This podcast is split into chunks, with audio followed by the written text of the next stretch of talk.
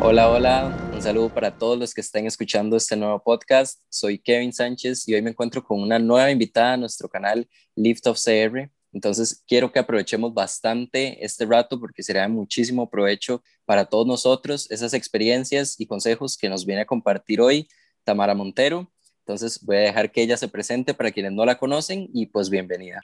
Gracias, Kevin. Bueno, como lo comentó Kevin, mi nombre es Tamara Montero. Yo soy estudiante de Ingeniería Eléctrica ya, ya casi me graduó, por dicha. desde hace mucho tiempo, prácticamente desde que empecé la universidad, he estado muy involucrada en lo que son proyectos relacionados con el área aeroespacial. Este camino empezó en el Grupo de Ingeniería Aeroespacial de la UCR y a lo largo del tiempo ha ido avanzando, involucrándome en otras organizaciones, inclusive eh, fundando nuestra propia organización que es WIA, Women in Aerospace. Ha sido un camino bastante interesante, pero bastante bonito y mucho aprendizaje. Buenísimo, Tamara. Entonces ahí vamos a ir viendo con más detalle parte de esa experiencia personal que has tenido en este ámbito. Pero pues ahorita me gustaría iniciar un poco preguntando sobre vos, a qué te dedicas actualmente, cómo fue esa etapa de estudio en la U, dónde nació ese gusto por la ingeniería y en temas espaciales también. Entonces, esos aspectos que van definiendo un poco a la Tamara de hoy en día. Bueno, yo creo que mi, mi interés por la ingeniería, en realidad, tengo que decir que siempre he estado ahí. Recuerdo, sí, desde las actividades en el kinder, donde le preguntan a uno, ¿qué quieres ser vos cuando seas grande? Y yo, yo decía que quería ser astronauta y cantante. Evidentemente la segunda no se me da tan bien. Eh, la primera es, es bastante complicada, pero la idea es ir. Creo que todo empezó ahí mis papás nunca me dijeron como que no podía ser astronauta, obviamente a pesar de que probablemente dijeran, Dios, ¿qué le pasa a esta niña? Pero siempre he tenido como mucho interés y facilidad por lo que es eh, la matemática y las ciencias. Y a lo largo de mi vida eso nunca ha disminuido.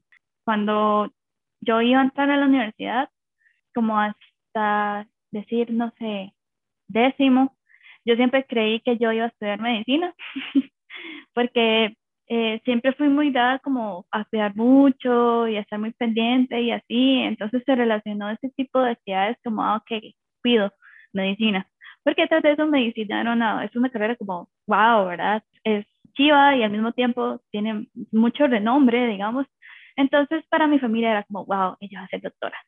Ya en el último año de colegio, donde uno empieza a ir a las ferias vocacionales, eh, empieza a descubrir otras carreras, ya cuando me dan este, física, el último año de colegio, ya empiezo a ver cosas de electromagnetismo, empiezo a ver cosas de circuitos y así.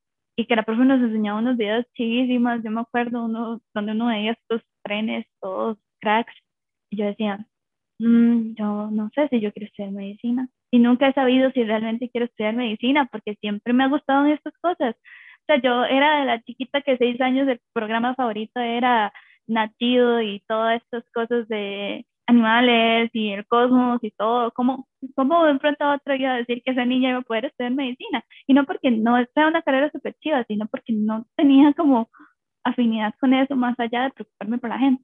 Eh, y uno puede hacer muchas cosas desde sus trincheras para ayudar mucho a las personas. Entonces, ese año decidí que iba a estudiar ingeniería. Obviamente fue un poco complicado para mi familia porque ya se habían hecho la idea de estudiar medicina, inclusive hay un sesgo ahí, obviamente, de que eh, son carreras muy difíciles, de que son carreras de hombres y también de los compañeros y cosas así. Entonces fue un momento muy complicado por el hecho de que ya yo me había hecho la idea de que había a hacer eso y romper con todo eso. Mi familia y todo el mundo era como, eh, wow, sí, no, Y luego fue, ¿cuál de todas las ingenierías estudio? Y fue como, sí, no, o sea, lo que despertó en mí el interés en estas áreas en realidad fue cuando empecé a llevar estos temas específicos en física. Evidentemente no es, si vos te pones a ver la carrera de ingeniería, no tiene nada que ver, va mucho más allá que solo estos temas, pero fue lo que creó interés en mí. Entonces, em, al final me fui por ingeniería. ingeniería eléctrica y creo que fue de las mejores decisiones que he tomado en mi vida. Ok, ok, buenísimo. Por ahí ya nos comentaste un poco también que formaste parte del grupo de Ingeniería Aeroespacial, me imagino que desde sus años iniciales. Entonces, básicamente, ¿qué nos puedes comentar sobre esas experiencias?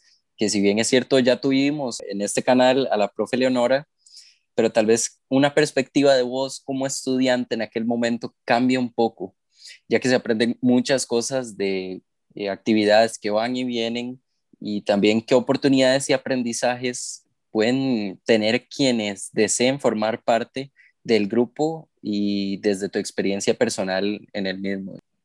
Yo eh, entré a la universidad en el 2016. Entré al grupo de ingeniería aeroespacial más o menos en el segundo semestre de 2016. Ese año creo que fue el año en que se realizó el segundo campamento, me parece, si mal no recuerdo. Yo no fui a ninguno de los dos, casualmente. Eh, y fue muy gracioso porque mi interés por el guía empezó una vez que hubo una charla en el CEFIA de chicas en el espacio. Y yo recuerdo que una de las personas que estaba en esa charla era la profe Leonora. Y yo la escuchaba hablar y yo decía, wow, Dios, es que esa mujer es tan crack, ¿verdad? Y luego hacerme la idea de que yo trabajé con ella, como, ay, qué lindo. Pero digamos, yo vi las cosas que ella hacía y las cosas que hacía el grupo y yo me emocioné un montón. Iba con un amigo que creo que él se había ido de Tampa y fue como, vamos, yo conozco a la profe, este, quiero hablar con ella. Y ya yo fui a hablar con ella y yo, es que a mí me interesa mucho esto y qué chido y no sé qué y no sé cuánto. Y ese fue mi primer acercamiento al De ahí, mi grupo en el que yo me involucré fue en fuselajes. Entonces, básicamente la parte como el cuerpo de lo que sería el cohete. Fue un proceso de crecimiento, de mucho aprendizaje, porque ingeniería eléctrica uno no le enseña a hacer el fuselaje de un cohete. Pero siempre tuve como acompañamiento y siempre tuve un gran equipo en realidad y mm, después más adelante empecé a involucrarme ya en telemetría y en cosas un poco más relacionadas con eléctrica. Eh, toda esta parte de involucrarme en el grupo me llevó a participar en muchísimas cosas. Yo ya para septiembre de, 2017 me parece, fui a certificarme en cohetería de alta potencia y para mí eso es como, o sea, yo nunca había salido del país, a duras penas había salido de San Ramón, porque yo nací de San Ramón, y fue algo tan mágico, o sea, de verdad, es vos vas al desierto eh, y no solo vas al desierto, vos vas a hacer tu propio cohete al desierto y después de que lo haces, lo ves volar. Para mí fue una experiencia ya de otro mundo.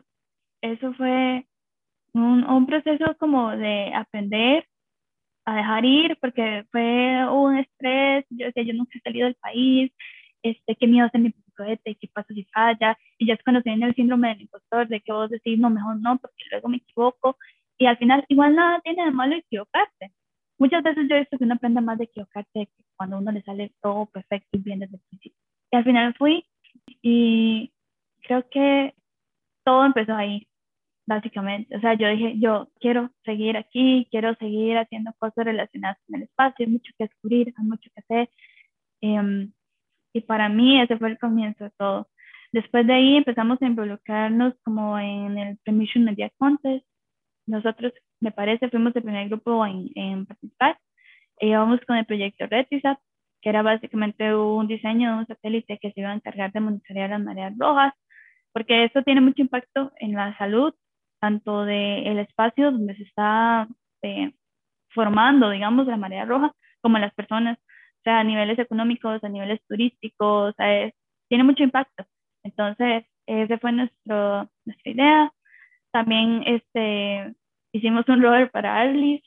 Ese fue un proceso de mucho aprendizaje, de dejar ir y de aprender a fallar, básicamente, porque no nos sirvió tan bien lo que habíamos diseñado. Eh, también trabajo en equipo, cómo lidiar con las diferencias y cosas así. Entonces, yo creo que el día en realidad para mí fue como una combinación entre sí, aprendí muchas cosas técnicas y toda la parte también de soft skills que son súper importantes a lo largo de la vida profesional de uno. En general uno aprende como muchas herramientas y aprende cómo funciona el área aeroespacial aquí a nivel Costa Rica. Entonces ya eso le da pie a uno para que uno empiece a crecer y se empiece a involucrar en estos proyectos y en otras cosas, no necesariamente del grupo, pero que nacieron a raíz del grupo. O sea, como las bases para que yo pudiera hacer esto son gracias al grupo. y, y, gracias a un montón de cosas que aprendí de la profe Leonora. O sea, yo, yo creo que yo no sería la misma persona que soy profesionalmente en el área especial si no hubiera sido por la profe Leonora.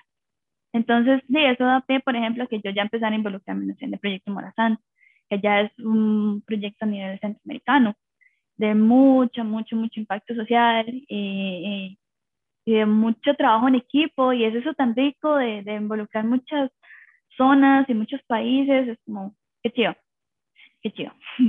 y luego, eh, de ahorita con WIA, para mí nunca había tenido tanta, ¿cómo es que se dice? Sinergia en un equipo y que las cosas funcionaran tan bien y tan fluidas y pudiéramos empezar a trabajar.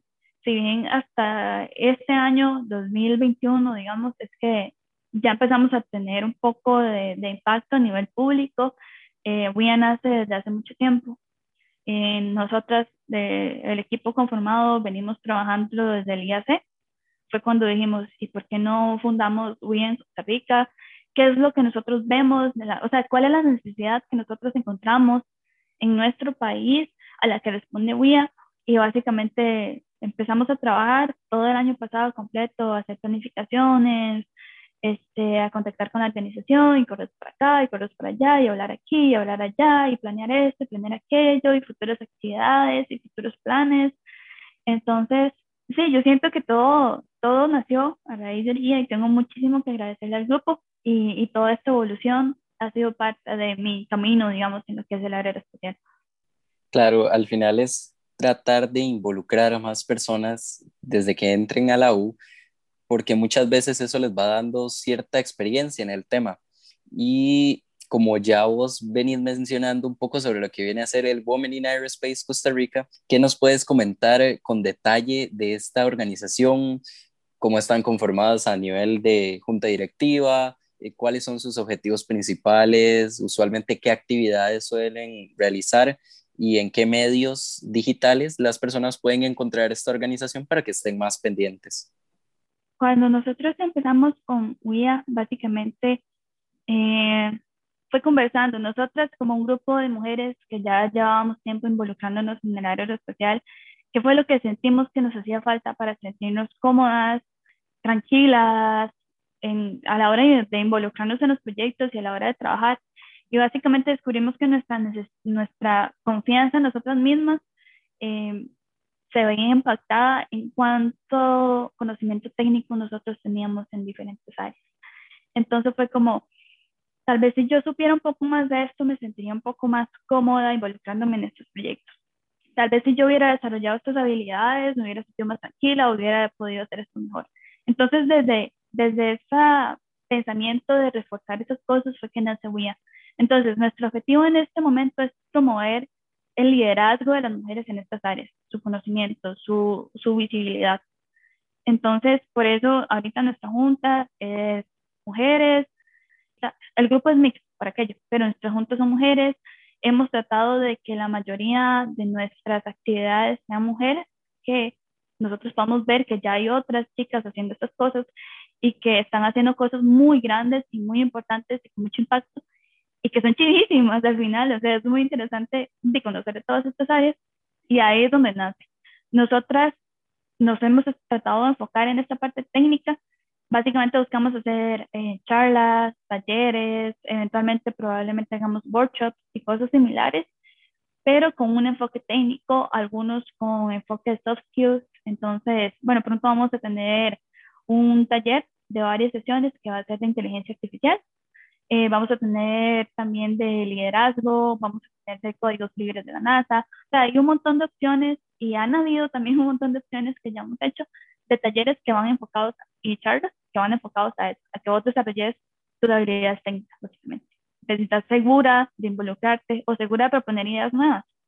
Porque nosotros buscamos que el área aeroespacial sea un área multidisciplinaria, que vos no sientas que porque sos, eh, no sé, de algo fuera relacionado ingeniería y de ciencias naturales, digamos, o básicas, este, que vos sepas que igual puedes involucrarte. Por ejemplo, Morazán no sería lo mismo si no tuviéramos a la gente de geografía, que ha hecho un trabajo excelente y ha tenido un impacto grandísimo en lo que es la misión del satélite. Entonces, como esa combinación de varias áreas lo que hace un proyecto todavía con más alcance, más completo, más íntegro, siento yo. Y también la política que hemos buscado ahorita en WIA, que es ser multidisciplinarios. Entonces, hemos tratado de buscar talleres que sean como de otras áreas, no necesariamente tan ingenieriles, pero que vos tengas como una idea de lo que pasa y de lo que se puede hacer y eventualmente si querés, puedes traer estas nuevas ideas que estás aprendiendo, proyectos y decir, ok, necesitamos este, personas de tal área, de tal otro y de tal otro. No son ingeniería, no importa, porque igual las necesitamos para nuestro proyecto porque es un proyecto multidisciplinario.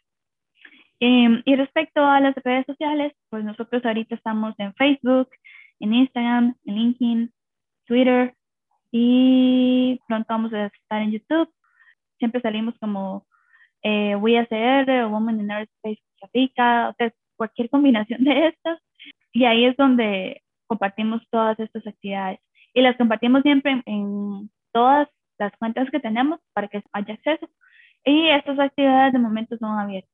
Entonces, eh, yo les recomendaría de verdad ir a ese taller de inteligencia artificial que va a estar chivísimo. Genial, entonces creo que es una buena forma de seguir divulgando este, no solo parte de la industria espacial, sino con ese objetivo ser más inclusivos en este tipo de actividades sin poner límites de participación, por así decirlo. Entonces, sería como ese mensaje de los talleres, de las charlas y demás actividades para que estas personas se involucren directamente con esta organización. Y no sé si tal vez tenés conocimiento de algunas otras también que vienen haciendo un trabajo similar, tal vez como Society of Women Engineers, o qué nos podrías comentar también de ese trabajo que se viene haciendo en el país. Respecto a eso, bueno, está que es la que vos ya comentaste. Nosotros hicimos un panel que estuvo súper cool con ellas, que fue a nivel, este, tuvimos la parte que era como industria, la parte que era académica y la parte que era de gobierno. Entonces eso estuvo bastante interesante. Eh, yo recomendaría ir a seguirlas a ellas. Siempre tienen actividades, siempre tienen charlas. También este, SWICE, también tienen otro tipo de actividades. Eh, sé que acá tiene también actividades, no necesariamente como Sí han habido algunas con enfoque de género, pero en realidad tienen varias actividades y bueno, está TechSpace, está guía. En realidad hay como muchos grupos y muchas organizaciones que ahorita eh, trabajan en pro del crecimiento de, del área aeroespacial a nivel nacional. Y nosotros también como organización hemos estado buscando tener esta, este acercamiento con otras organizaciones y este trabajo en conjunto que nos parece como tan importante para ir todos en una misma página en el desarrollo, también la comunicación. Y lo mismo que buscamos nosotros como personas individuales, aprender a hacer trabajo en equipo, también debería ser importante en las organizaciones, que al final tienen un impacto en cómo se desarrollan todas estas cosas. Excelente, entonces esas oportunidades ya ahí se vienen consolidando para quienes nos estén escuchando, que estén súper pendientes de las mismas. Y quería preguntarte ahora, que probablemente en ese trayecto que han tenido ustedes como organización, ya nos comentaste que usualmente hay indicios de una menor participación de mujeres en estas actividades de STEAM. Entonces, ¿qué nos hace falta por mejorar a nivel de equidad en estas actividades, tanto a nivel estudiantil como a nivel profesional? Yo siento que hay varios problemas en realidad. El primer problema es el hecho de representación. Si yo no veo personas similares a mí en un espacio, yo voy a creer que ese espacio no está hecho para mí. Si yo no veo que se nombren a personas similares a mí en estos espacios, yo no voy a pensar que ese espacio está hecho para mí. Pasa con las mujeres, igual pasa con las personas afrodescendientes, con las personas asiáticas, o sea, va a pasar en todos los espacios. Por eso es que es importante la representación en general. Eh, ya hablando un poco más de lo que es STEM, es importante promover la participación y no es como decir, ok, sí, necesitamos chicas, es de verdad hacer actividades que todos los días impacten en esto, porque, por ejemplo, eh, vos puedes ir a una escuela y decirle a los niños que estudien esto, pero no sabemos cómo está la situación en sus hogares, eh, cuáles prejuicios hay, porque hay muchos prejuicios en lo que es, es que las mujeres no pueden ser ingenieras, porque X, Y, Z, la verdad, todos sabemos. Entonces, em, viene primero desde que somos niñas. Está bien, nosotros tenemos como una responsabilidad siempre en el hecho de poder decir estos espacios son para todos. Y ya una vez que las niñas sepan que tienen esta oportunidad, hay que trabajar en que se queden en estos espacios, porque estos espacios son muy hostiles.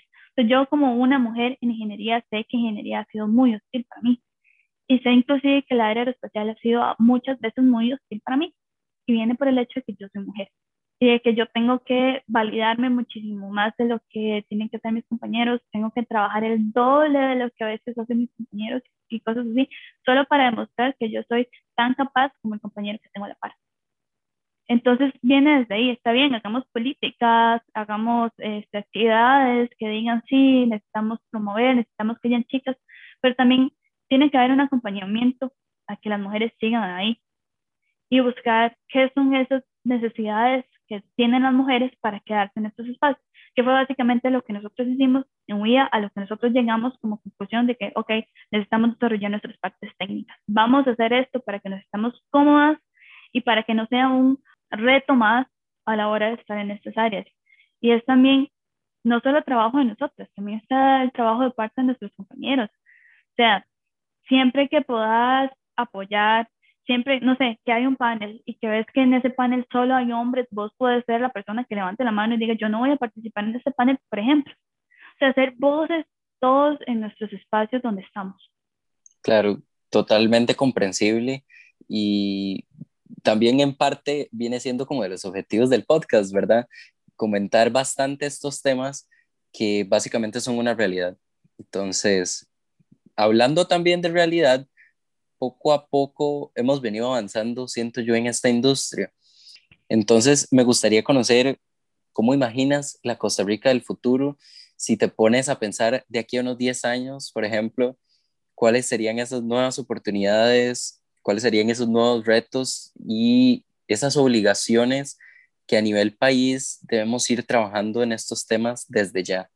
Eso siempre ha sido una pregunta complicada para mí, porque ni siquiera logro dimensionar mi vida en 10 años, a veces dimensionar lo que sería país es, es un poco complicado también, pero yo imagino desarrollo industrial, imagino Costa Rica haciendo empresas acá tenemos el conocimiento necesario para desarrollar ingeniería aeroespacial. Lo que no tenemos es industria. Entonces, imagino Costa Rica desarrollando industria, imagino una Costa Rica arriesgada, haciendo proyectos que normalmente se saldrían de la norma para un país, digamos, feminista, eh, sorprendiendo al mundo. Imagino este, un área aeroespacial un poco más equitativa, y no hablo únicamente de equitativa a, nivel hombres y mujeres, hablo de que en realidad eh, todas las personas siempre van a tener una perspectiva de vida diferente y que muchos somos muy privilegiadas y que a veces eso impacta en las diferentes problemáticas que conocemos. Siento que hay muchos problemas que se podrían eh, resolver con ingeniería aeroespacial o por lo menos los desarrollos y la tecnología que yo desarrollo en ingeniería aeroespacial puede aplicar a otros problemas entonces siento que es importante involucrar a todas las personas que se pueda y que esto va a traer innovación, porque de las diferencias viene la innovación. Perfecto. Y tal vez para ir cerrando y no quitarte más tiempo, dentro de todo ese camino que has recorrido, ¿cuáles serían esos consejos más importantes para motivarnos a seguir luchando por nuestros sueños, esas lecciones y esas experiencias que la vida te ha dado que nos pueden ayudar a muchos y muchas de nosotros.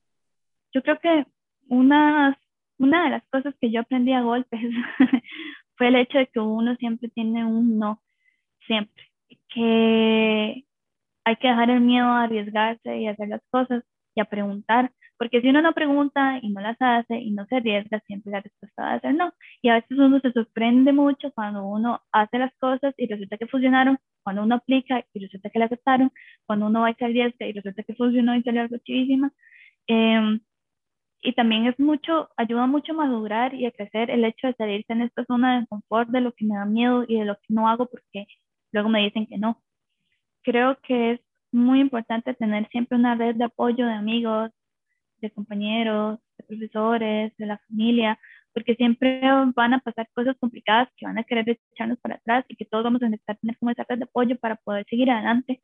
Em, siento que es muy importante que nosotros aprendamos a creer en nosotros mismos, que somos los primeros que necesitamos creer en nosotros mismos, y no nadie más lo va a hacer. Somos, siempre vamos a estar nosotros con nosotros, a pesar de la necesidad de tener una red, que somos seres sociales, digamos, pero el cambio siempre va a empezar por uno, en absolutamente todo. Entonces, si yo quiero crecer, quiero aprender y todo, tengo que creer yo que yo puedo crecer, que yo puedo aprender, que soy una persona inteligente, que soy una persona capaz.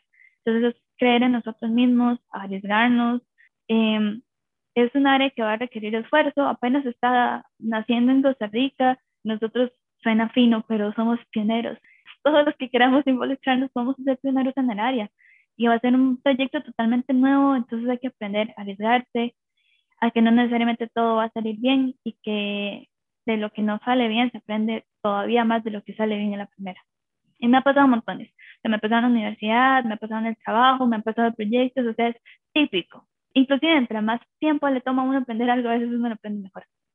Entonces, eh, es eso, estar abierto a aprender, a la corrección, a, poder uno entender que el feedback es positivo, digamos que si te dicen que te equivocaste en este, este y esto, eh, aprender. Obviamente hay formas y formas de dar feedback, pero siempre, aunque la intención no sea positiva, uno puede echar para su sequito de aprender cosas bonitas. Comunicar, siempre que uno trabaja en equipo es súper importante comunicar. En equipo cualquier cosa, es importante comunicar. Um, yo creo que es eso, que, bueno, como dice Sandra Kaufman, soñar alto, y no la estoy citando exactamente porque no me acuerdo exactamente cómo lo dice, pero al final si uno sueña muy, muy, muy alto y uno empieza a trabajar en pro de ese sueño muy, muy, muy, muy alto, tal vez si no llega a ese sueño, igual tuvo un recorrido bastante largo y bastante importante y de mucho crecimiento de aprendizaje. Entonces, básicamente yo creo que sería eso.